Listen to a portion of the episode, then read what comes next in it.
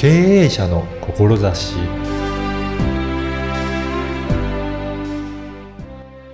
こんにちは、小ラボの岡田です。前回に引き続いて、美容師でサロンオーナーの大島さんへのインタビューです。サロンオーナーとしての志を伺いました。まずはインタビューをお聞きください。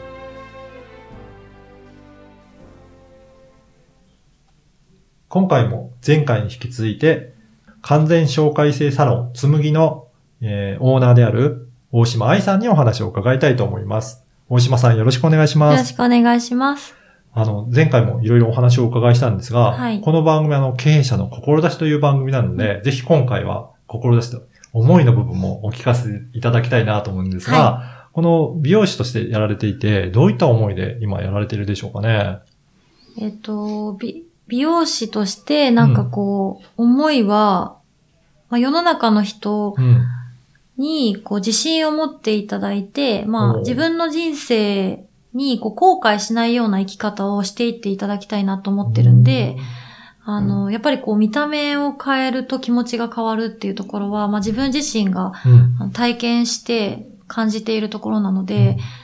あの、まあ、世の中の人たち、まあ、どんな方でもいいんですけど、うんまあ、少しでも自信が自分にないなっていう方は、やっぱり自分が関わることで、自信を持ってもらって、こう、人生を変えるきっかけになってもらえたらいいなと思って仕事してます。あの、大島さん自身もやっぱりそういった時があったんですかね？自信がないというか、うん見た目とか。そうですね。うんまあ、もちろん、まあそうなんですよね。昔勤めてた時に、うんえっと、やっぱりこう仕事自体も忙しいし、まあはい。雇われていた時は、うん。えっと、まあお給料とかもそこまでいただけなかったりとかして、もちろんあの、美容師さんってみんなそうだと思うんですけど、まあ食べるものだったりとかも、まあ食べる時間もなかったり、えーまあとにかくその忙しくしていて、まあ睡眠時間とかも少し削ったりとかしながらはい。練習したりとかする期間がまあ何年かあって、まあそういうのを繰り返してるうちに、やっぱりこう自分自身の体の方にも不調が出てきたりとかして、私が一番こう顕著にストレスが出てきたのが顔とかの肌だったので、おー。まあなんかその吹き出物ができたりとうんか、えっと、やっぱりこう接客業なのでお客様に顔を見せなければいけない状態なのに、すごいこう肌が荒れていると、すごくやっぱりストレスうん。だったので、そのストレスが毎日こう、さらにストレスになってっていう形で、はい治らないし、まあお客様の前には出ていかなきゃいけないし、うんっていうのの繰り返しで、まあ6年、トータル多分6年ぐらいはずっとその肌の状態で仕事してたっていう形だったんですけどじゃあ、、そのあたりも結構悩みながら、悩む、そうですね。うんすごい悩んでたそれ。でも忙しいから、なかなかケアするのも大変っていうことですかね。うんそうですね。そうですね。ケアできなかったですよね、やっぱり。隠すばっかりで。結構やっぱり、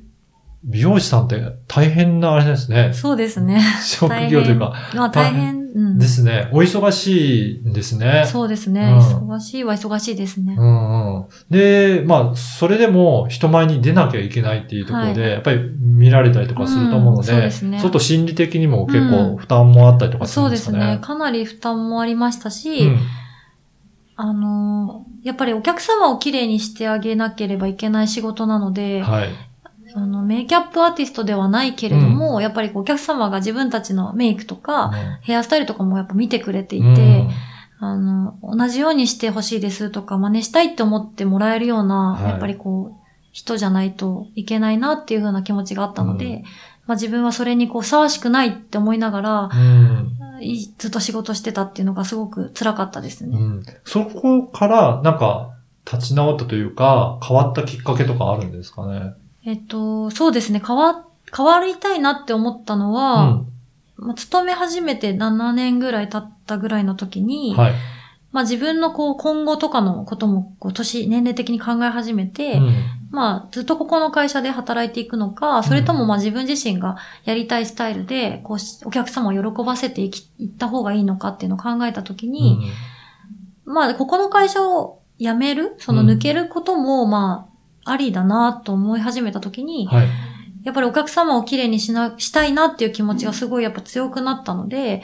まあその、ね、綺麗にしなきゃいけない仕事なのに、自分自身がやっぱりそういう状態だと良くないっていうふうにこう思ったのがきっかけで、うん。今までこう、忙しいとか、はい。あの、環境のせいにして肌がこう治らないことを、自分自身のせいにできなかったんですけど、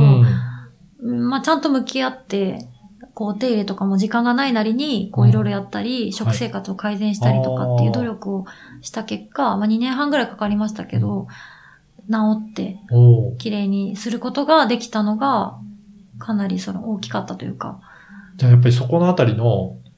ご自身で変わろうっていう、ちょっと気をつけようっていうことで努力されていくと、徐々に徐々にそのあたりが変わってきたっていうことですかね。そうですね。すごい変わりましたね。やっぱりそういうふうに見た目も変わると気持ちの面とかでも変わったりとかしますかね。うん、そうですね。かなり私はすごくわかりやすく変わって、はいまあ、とにかくその肌がこう良くなってき始めたぐらいの頃から、うん、まあ、だんだんこう気持ちに余裕ができてきて、うんまあ同僚、同僚っていうか同期だったり、まあ先輩だったり、後輩にもこう、優しく接することもできるようになったし、うん、まあ忙しいっていうのをこう言い訳にしないで、こう生活できるようになってきたので、だいぶ変わりました。やっぱりそういった見た目ともあるんですね。そうですね。かなりリンクしてるはずです。まさに先ほどもちょっと志のところでおっしゃってましたけど、お客様もじゃあそういった感じになって、やっぱりそういったか見た目変われば、気持ちの面も変わるんじゃないかなということですかね。ね変わると思います。うん。やっぱりそういった意味では美容師さんとしていろいろそういった見た目の部分からいろいろサポートっていうところがありますかね。うん、そうですね。なんか、まあ、それで言うと、うん、えっと、私のクライアントの方で、実際にこう見た目が変わって、はい、えっと、彼女ができて、ご結婚された方とかいます。やっぱり見た目が変わると、うん、その方自身の自信とかにもつながるんですかね、うん、すごいなると思います。うん。なかなかそう、男性とかで、そんな気にしてない方だと、そうですね。もうちょっとちゃんとすればいいのにっていう人もいますもんね。いますね、そうですね。はい。そこが少し変わると、やっぱり本人の気持ちも変わりますかね。うん、変わると思います。うん、まあ、周りからも褒められる回数が増えたりとかすると思うんで。そうですよね。はい。そうするとよ、よりこう、うんうん、嬉しくなって、もっと自分に気を使おうっていうふうに本人があの主体的に考えられるようになるので、うん、もうそうなったらもう、なんか勝手に良くなっていくスパイラルが多分できるので。なんかいろいろ美容以外のことでもアドバイスはされたりするんですか？そうですね。かなり口出しますね。あそうなんですかうるさいと思う、多分。本当に。えー、ちなみにどんなことを？そうですね。ま先ほどのお客様の例で言うと、うん、もちろんこう彼女がまできなくて、うん、初めて会った時とかはもう絶対彼女できなそうな感じだったんですけど、雰囲気的に。雰囲気もだし、まあ見た目はもちろんそうだったし、はい、まあ性格とかもそうだし、考え方とかもやっぱり、なんでそんなネガティブなんだろうって思なんでそんな自信ないんだろうって思ってたんですけど、やっぱりまあ、アドバイスとしてはその女性に対して、じゃあこういう風に接した方がいいんじゃないかとか、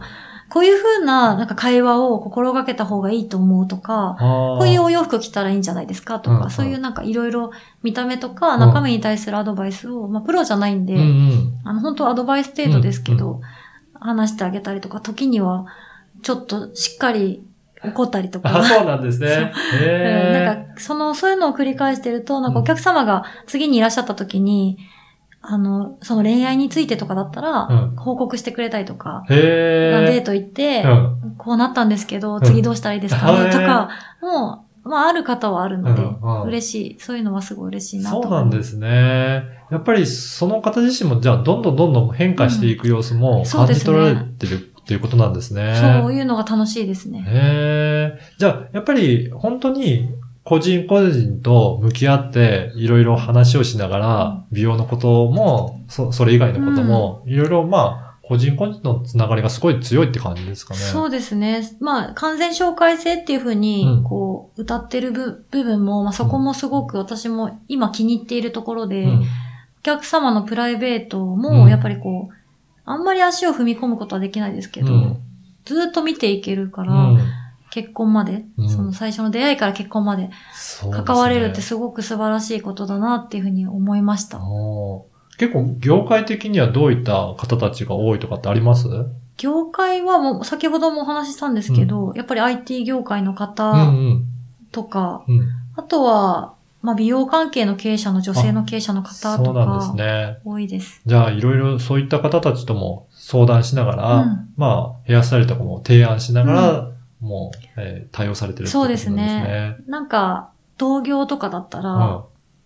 お互いの悩みを相談し合ったりとかお、まあいろいろこう分かっていただけるので、あの、そういう会話も多いです。うんなんかもう本当に楽しみながら今のそうですね。仕事されてるって感じがすごく伝わりますね。あんまり仕事だなっていう感覚が少ないかもしれないです。うーん。あの、今日のお話とか聞いて、いろいろ大島さんのこととかももっと知りたいなという方もいらっしゃると思うんですが、あの、ツイッターとかインスタとかですかね、はいやられているっていうことなので、そうですはい。よろしければ、あの、このポッドキャストの説明文に、えーリンクを貼っておきますので、ももし興味ある方いらっしゃれば、ぜひフォローしていただければなと思います。ありがとうございます。はい。えー前回と今回2回にわたりまして、えー完全紹介制サロン、つむぎの、えーオーナーである、えー大島愛さんにお話を伺いました。どうもありがとうございました。ありがとうございました。いかがだったでしょうかご自身の苦労した経験から見た目と気持ちはとてもつながりが深いと実感されクライアントさんにもすごく丁寧なサポートをされているんだなと思いました見た目に自信を持てると気持ちにもゆとりが生まれ周りにも優しくできますお客様にもそんな体験をしていただきたいんだなと感じました。声ラボでは、大島さんのような志を持った経営者の方を募集しています。ご出演をご希望される方は、声ラボホームページからお申し込みください。あなたの志をインタビューいたします。ではまた次回。